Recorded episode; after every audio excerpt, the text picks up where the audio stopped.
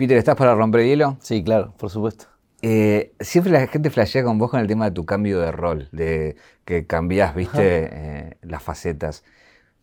Un juego, si tuvieras que cambiar directamente tu fisonomía y decís, elijo la de otra persona, ¿qué te gustaría hacer, por ejemplo? Uf, qué difícil. Em,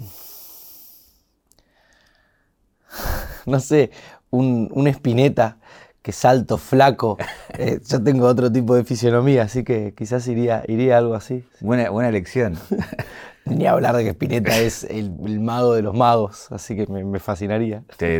o sea, es alguien que es de tu devoción, que te gusta mucho. Sí, me gusta muchísimo, sí, la verdad que sí. Eh, con mis amigos del colegio, que son todos músicos, eh, los recordamos siempre con, muchísimo amor porque nos marcó no toda nuestra adolescencia, toda nuestra vida escuchando sus temas y, y nada, es un poeta que, va a quedar en nuestro corazón por el resto de nuestras vidas.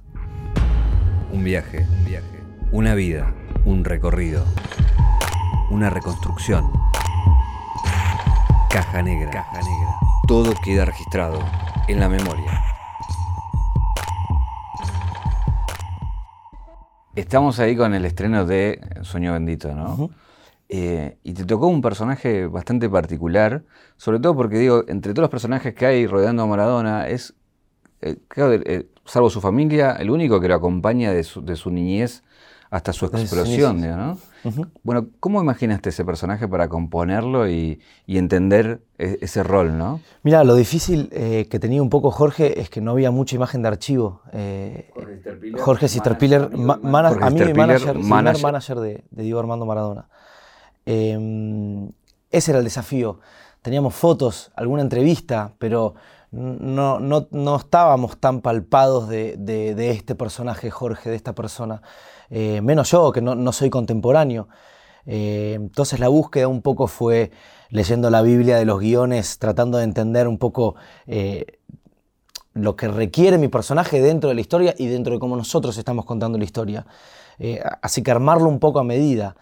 Lo que pude leer entre líneas es que era una persona que lo hacía divertir, que era su amigo, que era su confidente, eh, prácticamente su hermano, por lo menos en, sus primeros eh, inicios.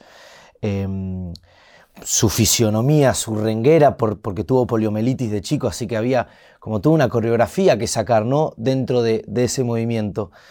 Que en el rodaje, en, lo que es Barcelona y Nápoli, en Argentina tenía muleta, pero en Barcelona y Nápoli no tenía, entonces tenía que hacer eh, siempre la renguera y yo desde que me ponía mi traje, el de la panza y todo, y me ponía el, coso, la peluca y toda la bola, eh, rengueaba. Por más que no esté filmando. Por más que no esté filmando. Me iba a mear y los, los, los técnicos eh, que, catalanes me decían, pero ¿qué haces?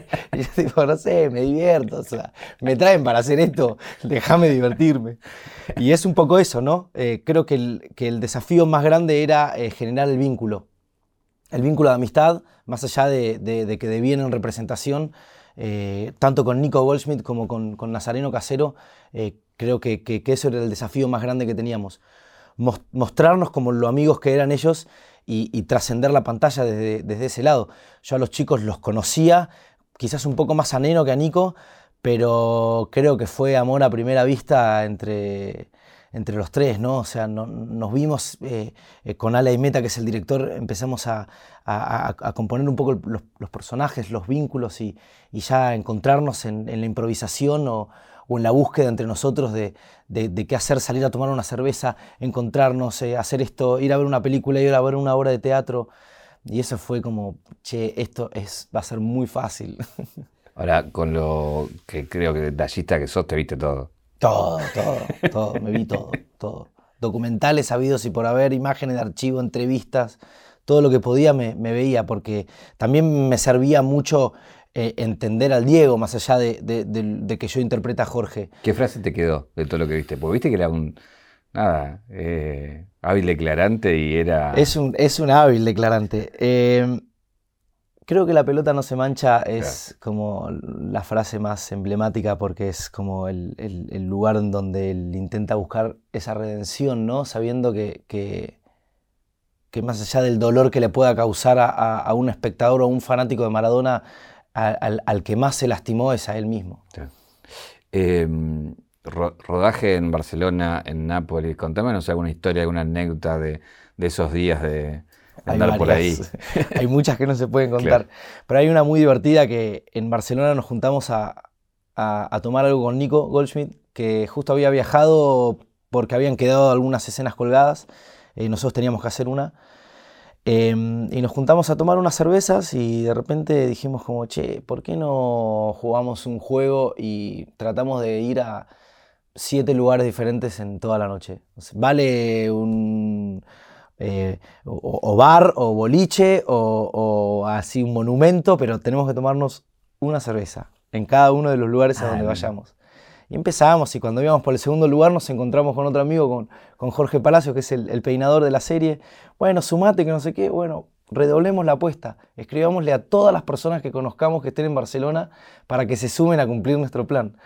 Y terminamos eh, 30, 35 argentinos caminando por, por la calle de Barcelona, desquiciados, tratando de llegar. Sí, por supuesto, pero nosotros queríamos llegar a, cumplir los siete lugares y lo logramos, lo logramos. Terminamos en la, catedral, en la Catedral del Born tomando la última cerveza, bien, divertidísimos, cagados de la risa y diciendo como, bueno, eh, jugamos al Snake del Nokia pero en la vida real y en Barcelona. Yo creo que va a haber mucha gente que va a empezar a, este juego a usarlo. Maravilloso, es maravilloso, es un juegazo, te digo, porque de repente termina cayendo gente que vos ni invitaste y es como, bueno, dale. Y éramos 30, 35 personas caminando por, por la calle. Hasta es una buena premisa para una peli. Total, total.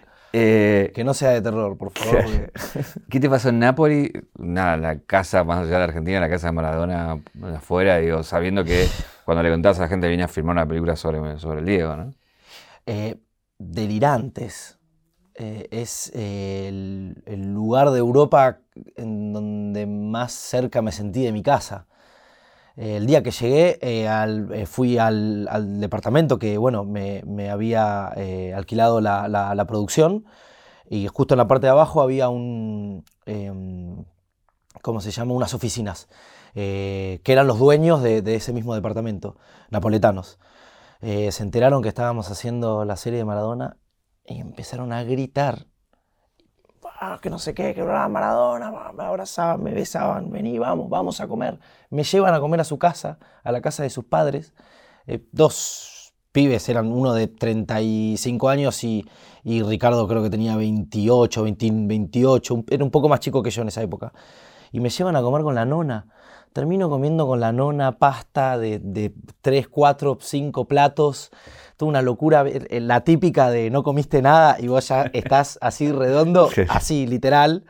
Eh, me llevaron a pasear por todos lados. Eh, cada vez que íbamos a comer afuera le avisaban a los mozos, los mozos, ¡ah, Maradona! Y todo el mundo que estaba ahí no es que se asustaba porque el mozo gritaba, todos gritaban con él, ¿entendés? Y era un delirio atroz muy familiares, eh, personas muy hermosas. La verdad es que eh, entré así, de lleno en el lugar. Me hice otro amigo que, era, yo le decía que era mi tío napolitano. Pintamos un cuadro de Maradona, eh, pues nos juntábamos a charlar.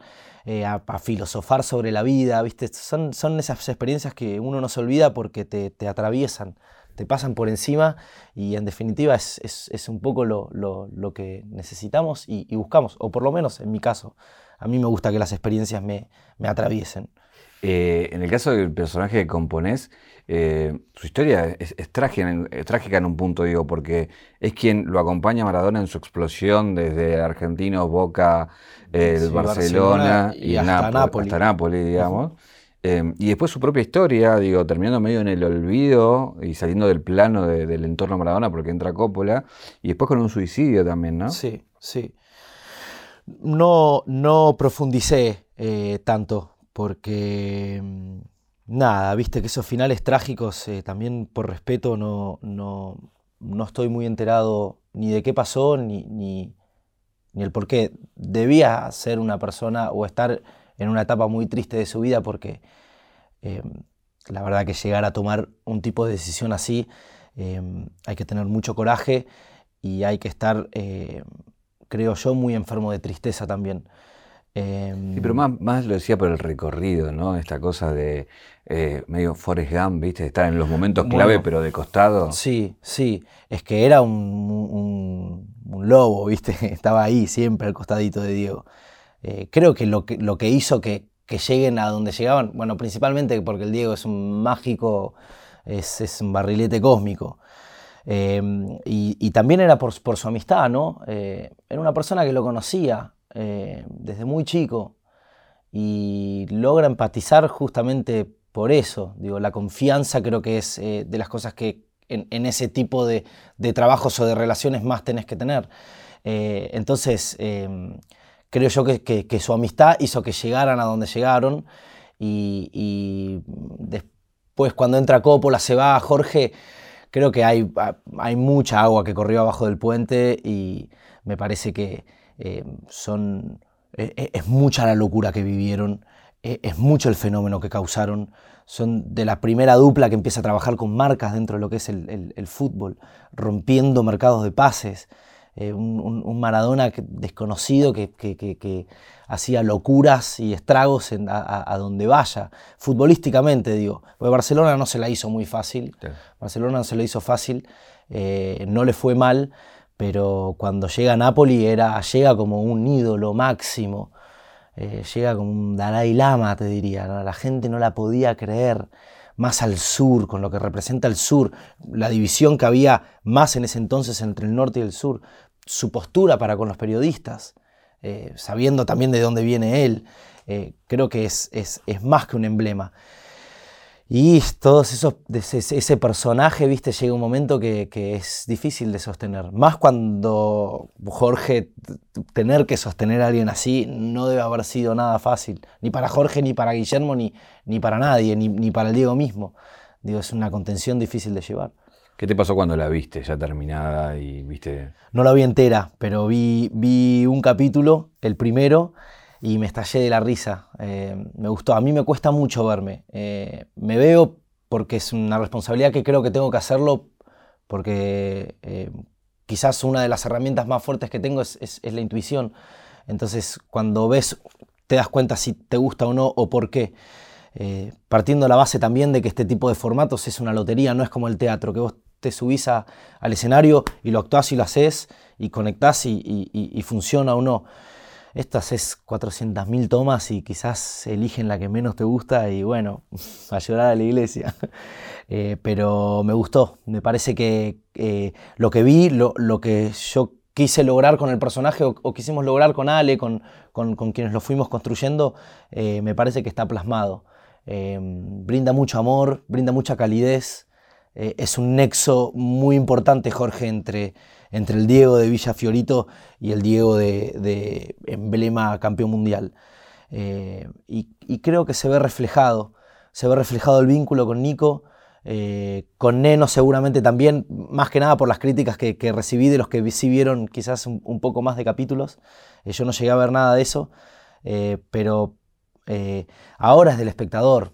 Para mí el arte es el proceso y, hace dos años terminamos la serie y yo recuerdo que fue un proceso sumamente eh, conmovedor y, nutritivo para mí.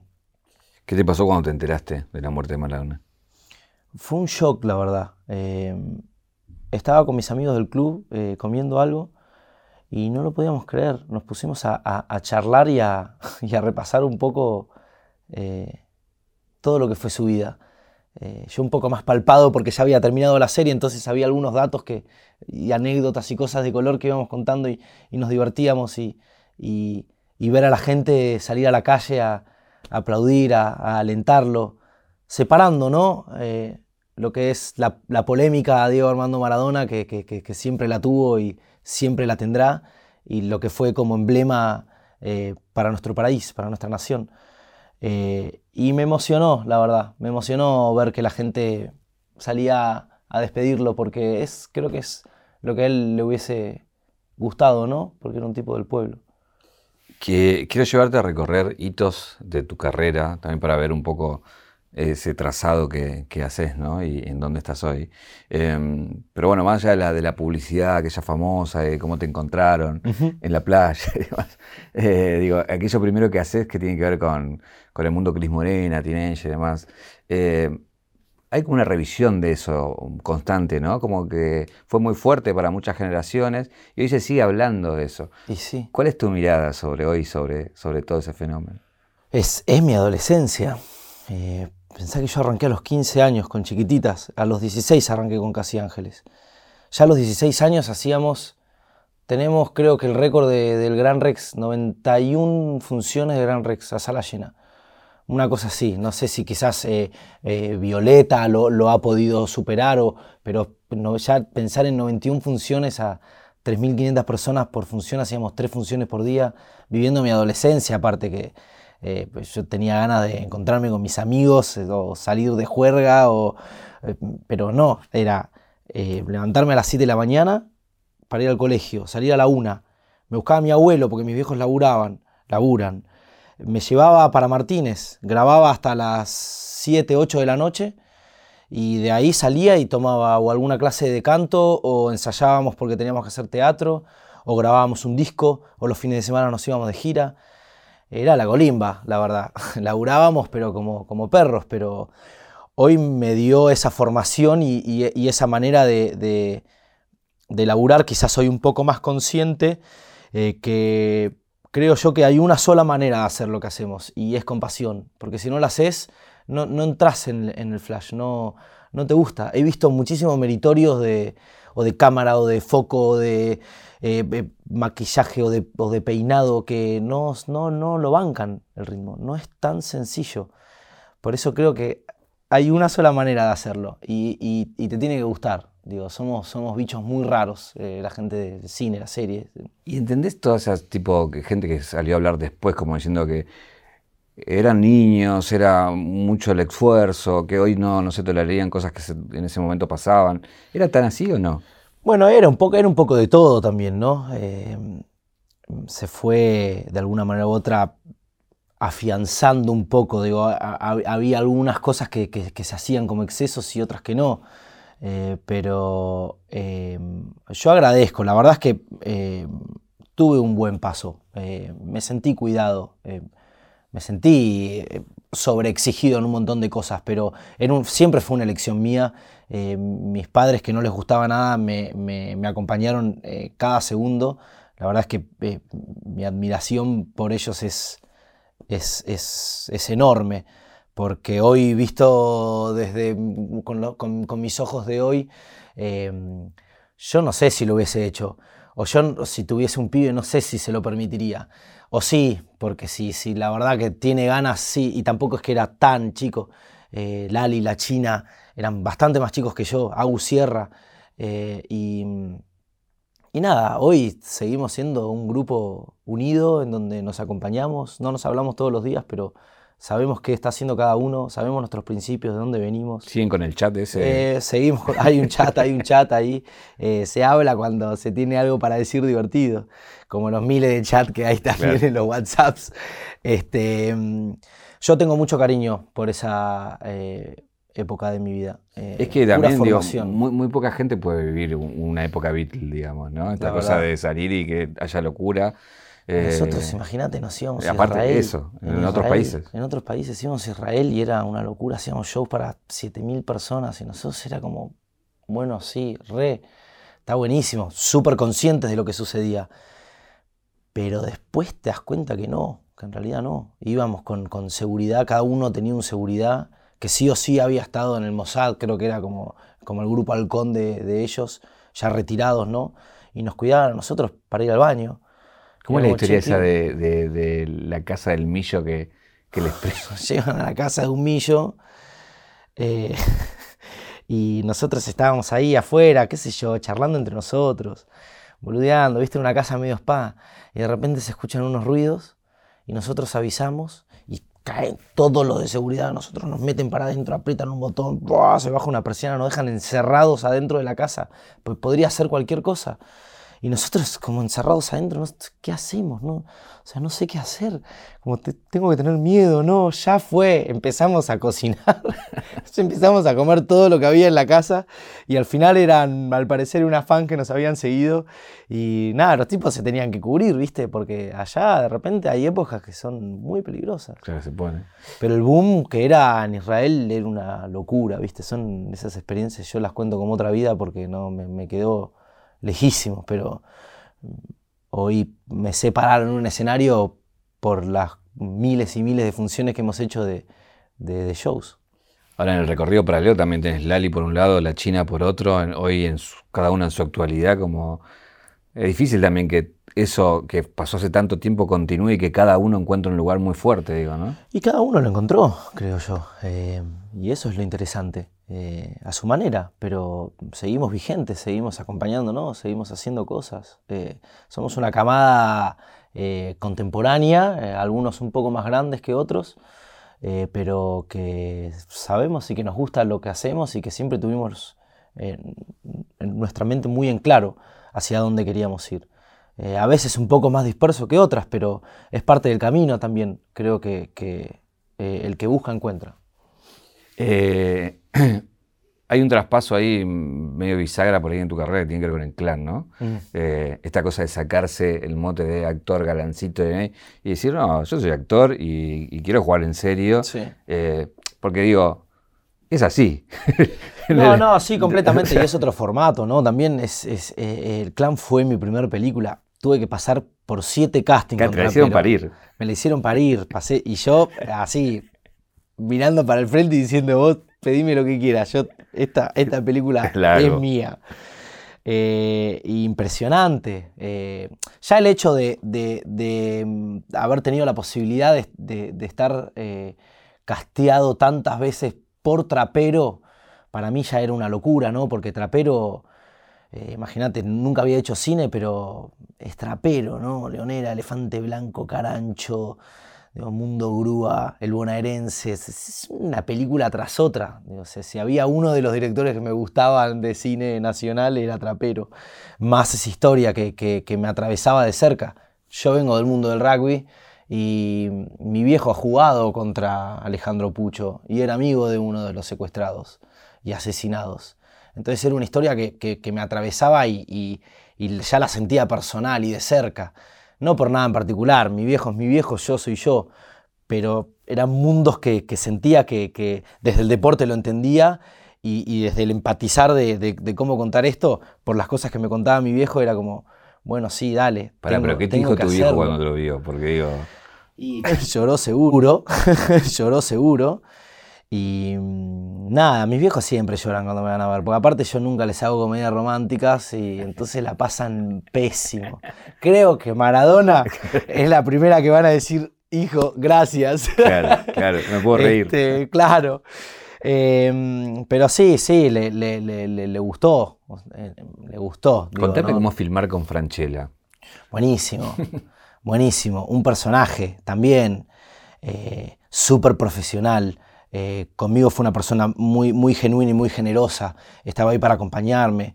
Eh, sabía que si bien eh, yo ya venía quizás, bueno, quizás no, venía del palo de la tele, nunca había estado en cine, se, hace de otra manera, más en esa época, que la tele era tele, el cine era cine. Hoy tenés las series que es, es un mix entre las dos cosas. y fue muy generoso conmigo. y eso no me lo voy a... Anécdota, una vez nos fuimos, estábamos haciendo una escena eh, que yo me tenía que probar unos zapatos. Eh, estábamos creo que en la Avenida Alvear y nos fuimos a comer juntos y mm, en el bache de, de, de, cena y nos tomamos un vino y de repente cuando volvíamos caminando era, che, nos tomamos un vino. Sí, sí, sí, juguemos callada, juguemos la callada, no, pasa, no va a pasar nada. estábamos bien, estábamos bien, pero de repente, viste, decís como, bueno, ahora te queda, no, te quieres ir a dormir una siesta más grande que una casa. Este, pero, pero muy divertido, muy divertido. Así eh, que como una que recuerde, ¿no? Pero nos hemos estallado de la risa una tras de la otra. Eh, yendo un poco más adelante en el tiempo, algo que más o menos tiene que ver con lo mismo de una película, un caso real, El Ángel, también te tocó ahí un personaje muy fuerte, digo, ¿no? Sí, y loquísimo. Eh, recuerdo, Luis me quería sacar el lunar, porque le daba, le daba muy bonito. Eh, otro genio magistral de los genios. Digo, yo me pongo a merced de los directores porque Luis es una maravilla también. Luis, Bruno, Estañaro también me tocó laburar con él. Eh, son directores, viste, que, te marcan las cosas de otra manera. Yo tengo el recuerdo de que Luis una noche a las 3 de la mañana, mientras estábamos rodando, venía y, me marcaba un texto como diciendo, está buenísimo, es, por acá, que bla, bla, la escena bien, bien. Hay una parte que estás haciendo papá, papá, papá.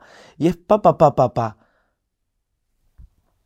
Sí, tenés razón y te marca el texto con una musicalidad que decís como, claro, loco, es, esto es más allá de todo lo que es emocional del personaje y, lo que le puedas poner y, el luquete y, el trasfondo y lo que necesita para la escena, hay algo que es musical y que entras en una música o no entras en una música y, lo escuchás y, ya te das cuenta que sí o ya te das cuenta que no.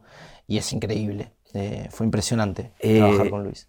Lo que haces después también es, una serie icónica ya que, que, es un gallo para Esculapio, ¿no? Que me imagino también te acercó a otro mundo totalmente distinto. Completamente. Eh, esta cosa más conurbana, más de historias del barrio y la densidad entre el interior y, el, cordón del conurbano que, se entremezcla y, y, tiene otro color, ¿no? Es otra cosa. Completamente. Más que encima era misionero. Claro.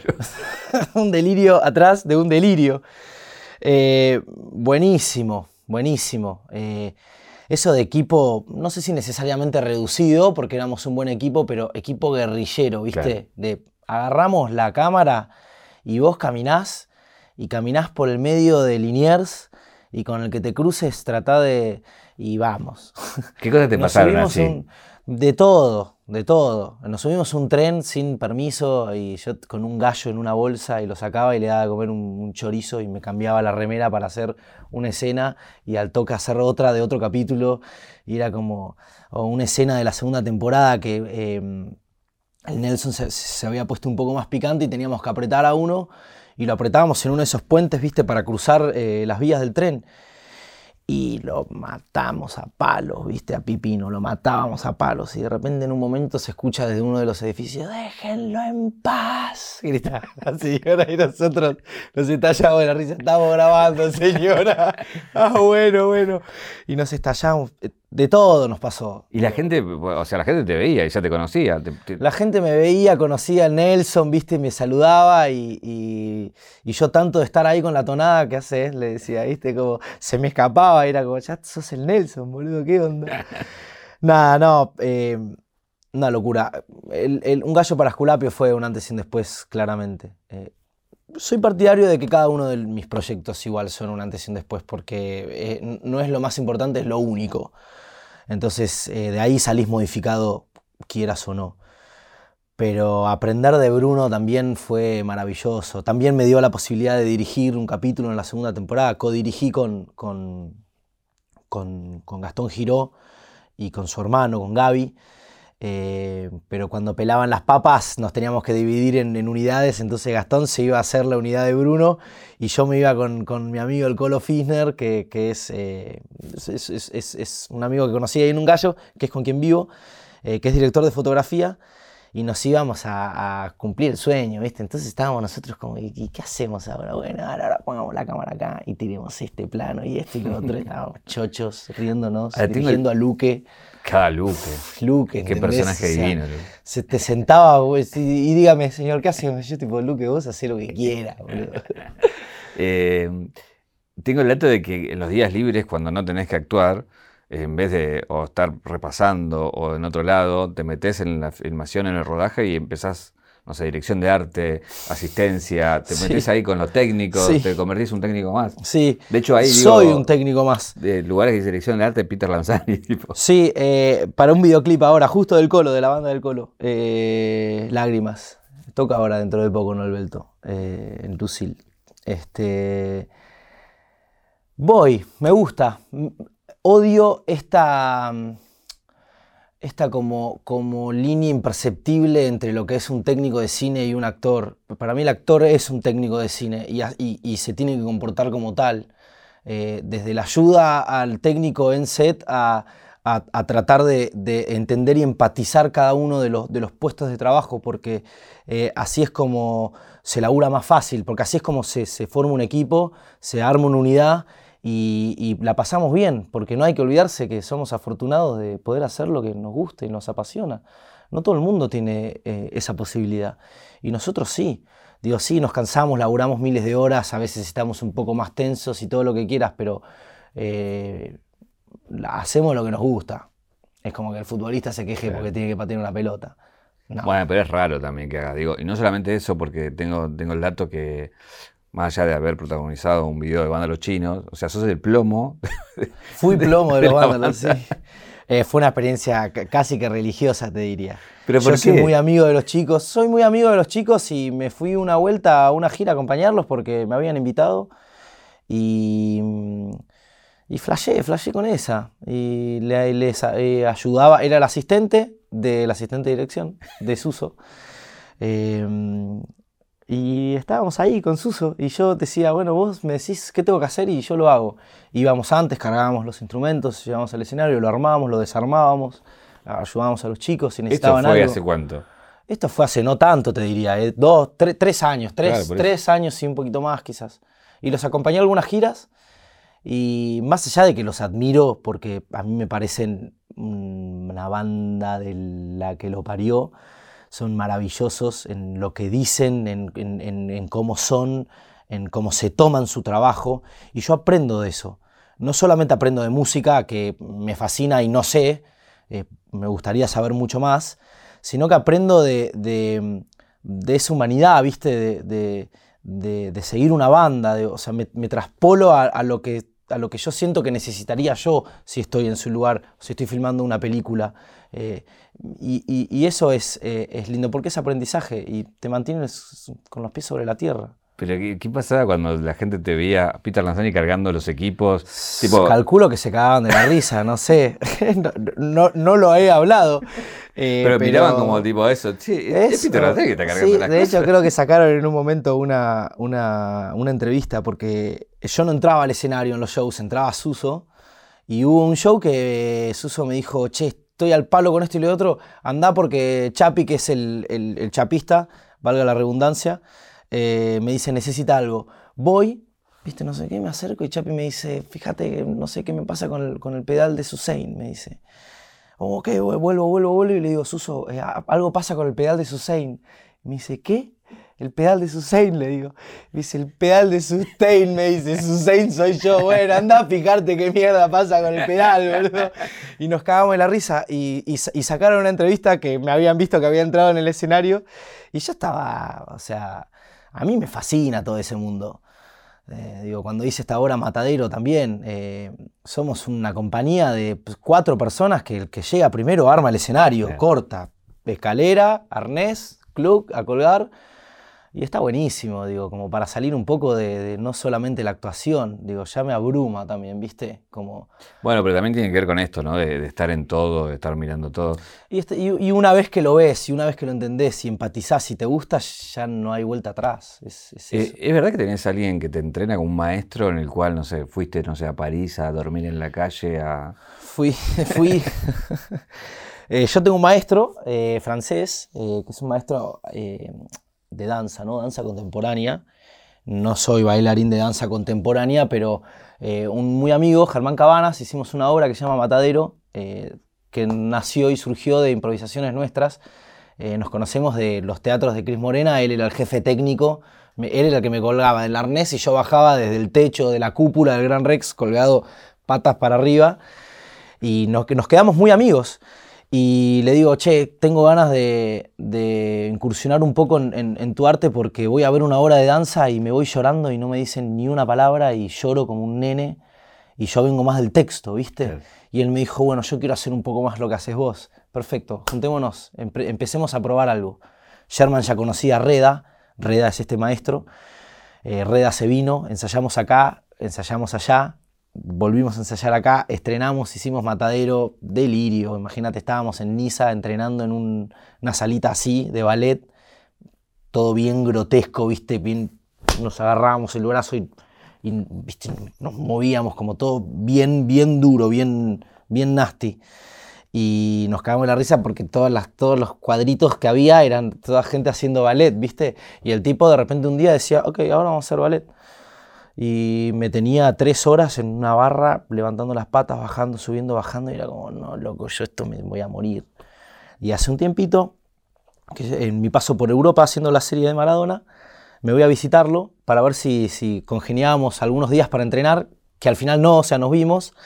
Y yo me fui con la idea de, mm, ver qué pasaba, viste, en, una exploración de, dormir en, la calle. Eh,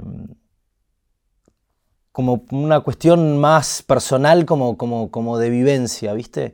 Y la pasé fatal, la pasé fatal. Eh, creo que había, habré dormido tres horas, ¿viste? En una puerta de un local de, deportivo de mármol, tiritando de frío. Esa época no era tan verano encima en Francia, en París, poco hostil, y la pasé fatal. Me había ido con una mochilita nada más, me acuerdo, un libro y auriculares. Y al otro día que me voy a, esto me lo cuentan tiempo después, me voy a, un museo y en la puerta de un museo me cuenta una amiga, Flor, eh, que una amiga suya me vio y, que dudó si era yo no, porque parecía... parecía ¿Qué hace Peter Parecía un linchera, dice. Parecía un linchera. Y sí, y sí, lo parecía. lo soy a veces, pero, pero cuando pierdo la gorra. Eh, cuando hiciste ese personaje del reino, eh, ¿es posta que te inspiraste en una obra de Dostoyevsky? Sí. que fuiste, ¿cómo, ¿Cómo fue esa búsqueda? Em, bueno, me llegan los guiones, los leo. Estaba en Nápoles haciendo justo eh, Maradona también. Y tengo un encuentro por Zoom con, Marcelo Piñero, que es el dire, y ya cuando leí el guion me, transportó directamente a Lyosha, que es uno de los, de los hermanos Karamazov, que es esta obra de, de Dostoyevsky. Por su esencia, ¿no? Su, bondad, su búsqueda, un pibe espiritual y un pibe lleno de preguntas, rodeado en un mundo de chacales. Y dije, este pibe salió ya. Y cuando lo hablé con Marcelo decía tipo, sí, sabes que sí, total. Bueno, salvando las diferencias y un montón de cosas, digo, solo para empatizar emocionalmente. Y yo justo estaba usando peluca para, para lo de Maradona, entonces me empecé a dejar crecer el pelo, eh, la barba me crece al toque, así que no fue mucho problema. Y ahí fui como encontrando el look, ¿no? Hicimos raya al medio, medio como si fuese Jesús, barba, toda esta bondad de Alioya. Eh, eh, recuerdo haber hablado con Mecha Morán cuando hicimos la primera lectura de guion. El personaje yo sentía que viste, estaba medio plano, le, faltaba un algo. No es que era plano, sino que eh, era el personaje bueno.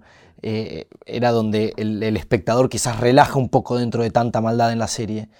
Y me terminó tirando el centro de, ¿qué pasa si, si pones una, es tartamudo, es rengo, es que algo lo voy a probar. Se lo propongo a Marcelo, lo pruebo y creo que esa leve tartamudez también le da un, poco de mundo, ¿no? de atmósfera esa, a, todo ese mundo intrincado que él tenía. No sé si la viste, tampoco voy a contar mucho por si alguien no la vio, pero. No, bueno, le da un pasado también. Tenía un pasado súper cargado, intenso, y, eso le daba como, como, como un pesar interesante. Ni hablar de que el personaje no le pesaba ser tartamudo y, a, la gente de su alrededor tampoco. Entonces eso lo, lo, relajaba mucho también. ¿Qué te pasó con las críticas que, vinieron con la, con la, serie? Hubo buenas críticas. Buenas y gente que no le gustó. Buenas y gente que no le gustó. Pero por el lado de la religión, más Sí, bueno, sí, no, no se puede, es, eh, no se puede contentar a todo el mundo yo no soy quien para, para salir a, ni a defender nada, ni esto es ficción, la ficción duele y a mí me parece que está genial. y bueno, se trata la crítica, viste, las críticas mientras sean constructivas, yo las tomo y de buena fe. Eh, si criticas por criticar desde una superioridad, ahí ya me jode un poco más, ¿viste? Porque es raro. Es como, y ponete vos a hacerlo. ¿Quién sos vos? ¿Qué, qué, qué sos? ¿El mejor actor del mundo? ¿Sos el mejor director del mundo? Eh, ¿Qué es eso? Digo, lo nuestro es, es, una crítica hacia una realidad que existe y que también tenés personajes como, los que, como lo es Tadeo, que, que, es un poco de aire fresco eh, para lo que es esa religión. Eh, y es esa religión porque es esa religión, como podría ser cualquier otra, digo. la crítica es un poco más social también, ¿no? Eh, es un desafío hermoso ahora que es 1985, donde retrata un momento histórico de la Argentina que es el juicio de las juntas, con Estracera, con Ricardo Darín en ese papel y vos en el papel del fiscal Moreno Campo. Eh, Impresionante. Sí, es tremendo. Es tremendo, es tremendo. con Mitre de director. Con Mitre de director, maravilloso. Santi es un rey de reyes. Guión de Ginás, creo también, ¿no? Eh, eh guion de Ginás y de Santi. Eh, impresionante, la verdad. Fue una experiencia tremenda. Nunca había hecho de abogado y es loco porque tiene un cierto léxico, hay una cierta compostura, más la atmósfera de lo que, de, lo que había dejado la dictadura, ¿no? Que, todavía se seguían haciendo chanchullos porque 1984, mm, 1985, imagínate, los puchos ya en esa época eran sus últimos años. Em, increíble, toda una experiencia ¿no? de, búsqueda, de, composición del personaje, de, Santi, un director súper presente, que, si tiene que venir a decirte algo, te lo dice sin pelos en la lengua, y si no tiene que decirte nada, no te dice. Ricardo, eh, yo lo admiro profundamente, porque lo admiro mucho. Había tenido la posibilidad de conocerlo antes porque soy amigo del chinito y ya habíamos laburado juntos con el chino en dos proyectos. Eh, y la verdad es que estar al lado de ese animal que recién al mes de rodaje furció por primera vez, fue tipo, ¿qué que te diga? Maravilloso. También, laburo de hormiga, a mí, viste, como, como te dije, no, no es lo más importante, es lo único. Ahora tenés un Moreno Campo que tiene una forma muy especial de hablar también. Sí, no, fuimos tanto por ahí. no fuimos tanto por, ahí, por para no ni caracterizar ni, ni, buscar una biopic de.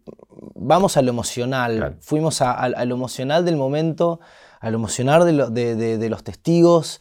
Eh, de, cómo, cómo este, e, estos dos tipos hicieron un, grupo de fiscales que eran todos de 16 a 22, 23 años para hacer el juicio más importante de la historia de nuestro país y hasta de Latinoamérica, te diría, porque fue al toque después de que se termina la dictadura.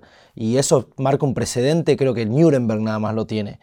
Eh, impresionante, impresionante. ¿Qué te pasó en ese momento que se hace escenas fuertes de señores jueces nunca más, o seguramente muchos de, los momentos más trascendentes de la historia, digo, estar ahí recreando eso, ¿no? Y es una mezcla de sensaciones, ¿no? Las primeras veces es, llanto puro o, o, súper congojo, no te das cuenta y de repente llegas a tu casa y estás cansado, estás recargado. ¿Y qué pasa? Es tipo, y claro, acabo de escuchar todo un día entero de un testigo que dice que la violaron, que la, la usurparon, hicieron tener el bebé. Llega un momento que sí, sí, sí, sí, uno trata de, no palparse de eso, pero más sabiendo que es un caso real, un poco te sucede. Por suerte, tenemos a la persona más graciosa en este mundo en el rodaje, que es el señor Ricardo Darín, que nos hacía estallar de la risa. Muchas que no se pueden, pero de siestas hemos, era como estábamos en la mesa del escritorito ese donde estábamos nosotros dos como fiscales los fiscalitos, que, es este grupo de pibes que son uno más grande que el otro, son una masa. Yo no lo podía creer cuando los conocí porque son maravillosos. Ese hambre de, hacer cine y de, y de, romperle y de actuar. En fin, y nos mirábamos, estábamos en escena entre toma y toma, viste que tiene mucho bache el cine. Y nos mirábamos, así está, sí, dale. Y los dos hacíamos este, este gesto técnico. Hacíamos así y así. Y nos quedamos dormidos. Obvio que tanto el elenco como el equipo técnico tienen un book de fotos conmigo y con Ricardo durmiendo. o las cosas que escribía cuando tomaba notas en el medio de la, de la escena, tomaba notas y me hacía leer y me disponía cualquier barrabaza. yo estoy tratando de concentrarme, no tengo tu oficio. Pero bueno, nos divertimos, que creo que eso está bueno que, se genere eso, que se genere esa familia, ese equipo y, que la pases bien mientras haces lo que haces, porque hace que sea todo mucho más ameno. ¿Posta que querés eh, hacer la vida de Ricardo Ford, de ser Ricardo Ford? No, no, no, pero, pero es un personaje que me parece maravilloso. Eh, se nos fue muy rápido. Eh, siempre me divirtió mucho. Una cabeza maravillosa. ¿Te ves ahí en esa? No, no, porque tiene un cambio físico que no, no podría, me tengo que, autodestruir. O sea, me tengo que inflar como un pollo. Eh, no, nunca digas nunca, pero, pero, pero no, no, por ahora no creo. Por este momento no creo. Pero si sos fan, ¿qué es lo que te llama la atención? Soy fanático, soy fanático de Ricardo ¿A qué nivel? A nivel que me fascina stickers y, audios y, nos jodemos con amigos y, miramos cosas. Mandamos links de, cosas. Eh, tengo un regalo para hacerte que es el de 0800 Don Roach, que es el anillo de plata del clásico. Me encanta esto. Para que lo... Impresora 3D, toda la bola. Uy, mira vos. Así que... Ah, Por el poder de los gemelos fantásticos. Ahora buscamos el de eh, y tengo tengo para mostrarte esto, que se llama, esto se llama Cartas Salvajes. Me lo, me lo regalaron y me pareció divertido este desafío que todas estas fichas son preguntas. Todas son preguntas distintas. Sacá lo que y lo que salga, vemos qué sale y la contestás. ¿Lees vos, leo yo? Lees vos. Leo yo. Si pudieras cambiar algo tuyo, ¿qué sería?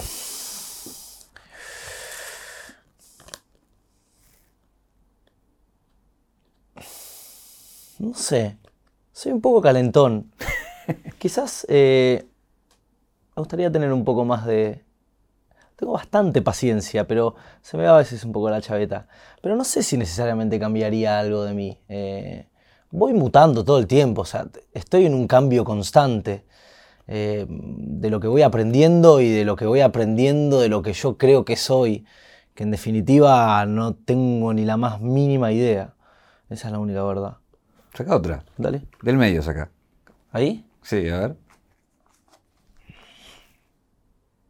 Mantengan contacto visual por 50 segundos.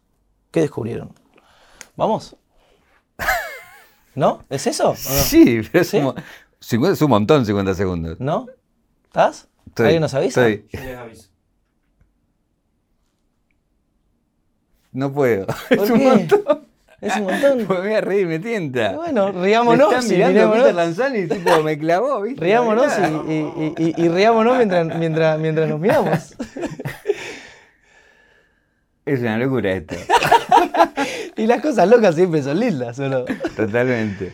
Eh, mientras mantenemos contacto visual, te hago la última pregunta. Dale. Si vamos a la caja negra de tu vida, ¿cuál es el momento que te convierte en Peter Lanzani? Eh, Mm, algún viaje con amigos. Creo que algún viaje con amigos. En donde me reconecto conmigo y mantengo los pies de alguna manera u otra sobre, sobre la tierra, ¿no? Eh, así desde, desde, un plano más eh, personal. Mis amigos y mi familia son mi cable a tierra. Peter Lanzani, voy a intentar o, o voy a ser el mismo que fui toda mi vida, porque así me siento y así me considero y así siento que me percibe también la gente. Desde un plano más profesional, em, quizás Secus es una obra que hice eh, en el Alpón de Guevara. Venía la experiencia de que no me dejen audicionar para una obra de texto, porque venía más del musical o del mundo de Chris, y me compré los derechos de una obra eh, que me tenía que desnudar en el escenario y darlo todo. Y creo que fue un antes y un después, porque me dio esta cierta confianza en mí de poder eh, interpretar y realizar lo que quiera. Peter, muchas gracias por venir. Por favor, la pasé, pero de pelos. Muchas gracias a ustedes por invitarme. La última pregunta es, ¿qué te preguntarías? Si pudieses elegir un superpoder, ¿cuál elegirías? Muchas gracias. No, por favor, gracias a vos. Oh, I wonder.